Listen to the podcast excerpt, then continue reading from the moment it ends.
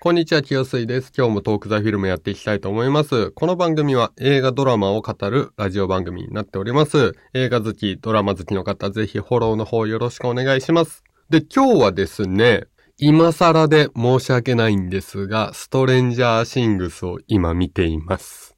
これね、海外ドラマ、ネットフリックスで配信されている、えー連ドラなんですが、2016年にシーズン1がスタートしました。でね、当時かなり話題になったんですが、SF ホラーって呼ばれてたので、僕ね、ホラー苦手なのでね、避けてたんですよね。で、今更ちょっと見て、で、結論をちょっと先に言うと、まだね、シーズン1の途中なんですが、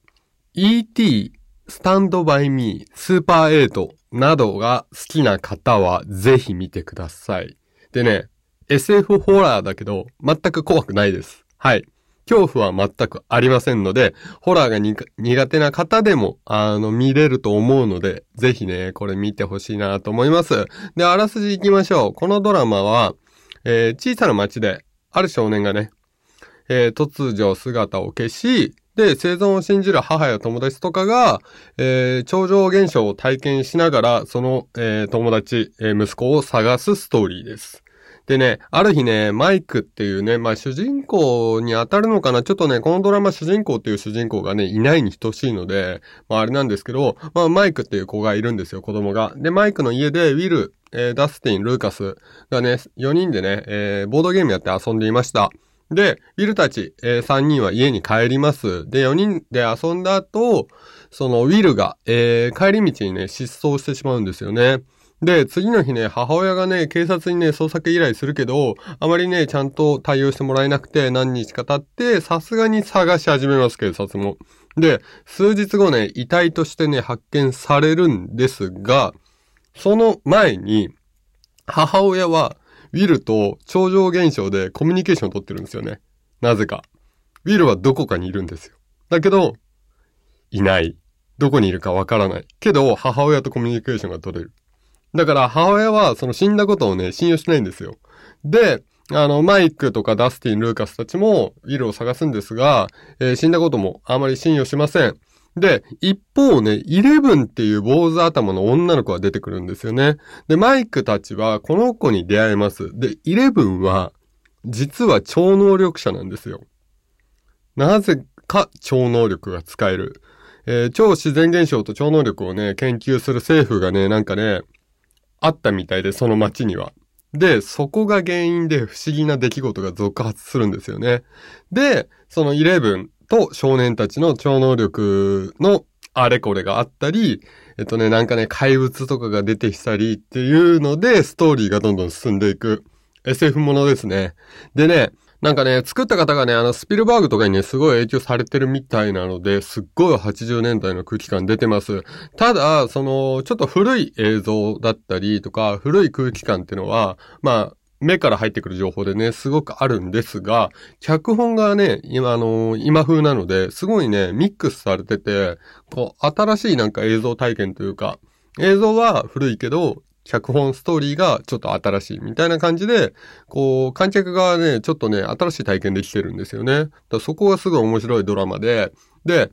え、あの、最初冒頭に言ったんですけど、SF ホラーって言われてるけど、全く恐怖はありません。あの、なんか謎の化け物とか、なんか超常現象とか超能力とか出てくるんですが、まあその辺が SF になってて、ホラーっていうね、その、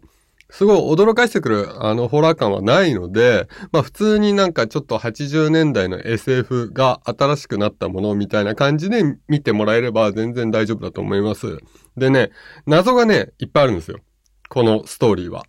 このストレンジャーシングスっていう物語は謎がいっぱいあって、シーズン1見てるんですけど、全然謎がね、明かされないんですよね。だけどね、なんかね、ストーリーが骨太だからね、見てて飽きないんですよね。だからあれどうなってんの？これどうなってんの？みたいなのが、こうずっと追い続けると、やっぱどっかで、こう早く教えてくれよとか、こうじらされすぎて飽きちゃったりとか起きるんですけど、結構いけます。で、このストーリーの骨太さが、あのね、大きな主人公を作ってないんですよ。このドラマ。だから、なんかね、こう誰が主人公、この子が主人公っていうのがあまりなくて、あの、もちろん脇役はいるんですけど、フューチャーされる、こう、登場人物が結構まばらにね、いるんですよね。それがね、お母さんの対象でこの人がフューチャーされるとか、子供の対象でこの子がフューチャーされるとか、まあさっき言った超能力使うイレブンがフューチャーされるとか、あと高校生の子たちでフューチャーされるみたいな感じで、こう世代別にね、こう、フューチャーするね、こうキャラクターを何人か立ててるんですよ。だから大きな主人公、この人が主人公ですよっていうものを全く作ってない。だから場面転換していろんな角度からその事件を追っかけるっていうことができるので、こう、なんて言うんですかね、ストーリーがどんどん回っていくんですよね。だからね、謎がね、ずっと明かされない状態なんですけど、大丈夫。っていう状態が見てる側だと続きます。なのでね、今んとこ、えー、結構、うん。あの、衝撃度合いは、ウォーキングデッドのシーズン1と別のベクトルだけど、結構同じぐらい、ああ、これすごい面白いって感じたドラマですね。でちなみにね、ウォーキングデッドはね、僕ね、5、6でね、シーズン5、6で離脱しちゃって、あれなんですけど、まあ、ちょっとストレンジャーシングスはね、どこまでいけるかね、ちょっと楽しみなんですよね。あの、ウォーキングデッドはね、結構衝撃的な、あの、ストーリーだったんですけど、ストレンジャーシングスは、こう全然なんか、今までの過去に体験したことあるものがいろいろミックスされてる新しい体験みたいな感じで見ることができます。すごい面白いです。で、ちょっとね、余談行くんですけど、あのー、マイク役、子供のね、中でちょっと主人公チックなマイクっていう子供がいるんですけど、あの、ウィールのね、あの、親友だったりするんですけど、えっ、ー、と、この役者がフィン・ウルフハードっていう子役なんですよ。でね、この子ね、すっごいドラマ出てて、まあ、すっごいつっても、あの、ストレンジャーシングスで3つ目なんですけど、あの、ハンドレットとか、あとスーパーナチュラルとか、結構ヒットしてるね、あのドラマには出てたみたいで、で、今回ストレンジャーシングスで結構あの、もう主に出てくるキャラクターとして、あの、役を演じています。なのでね、あの、この子ね、なんか、顔がすごい特殊でね、こう、なんか味のある顔してるので、このまま成長してってどういう役者さんに、ね、なっていくのかなっていうのがね、すごい楽しみになる、えー、子役さんです。なので、なんかチェックしてると、もしかしたらこう、なんか、すげえ化けるかもしれないかな、とかちょっと思っています。はい。で、今ね、シーズン3までネットフリックスで、えー、やってるんですけど、シーズン4あるみたいで、で、コロナの影響でね、3月からね、なんかね、撮影中断してたみたいなんですよね。で、それがね、シーズン4が、えー、9月28からジョージア、アトランタで撮影を再開しているので、まあ撮影がね、終わり次第ね、えー、シーズン4もね、あの、配信されるんじゃないのかなと思います。だから、どんぐらいなんだろうな、どんぐらい中断してて、どんぐらい進んでるかはちょっとわかんないけど、まあ年末、まあ来年になっちゃうのかなとは思っております。はい。だからね、僕はちょっとね、この間にシーズン3をね、ちょっとガガガガッと見ていきたいなと思います。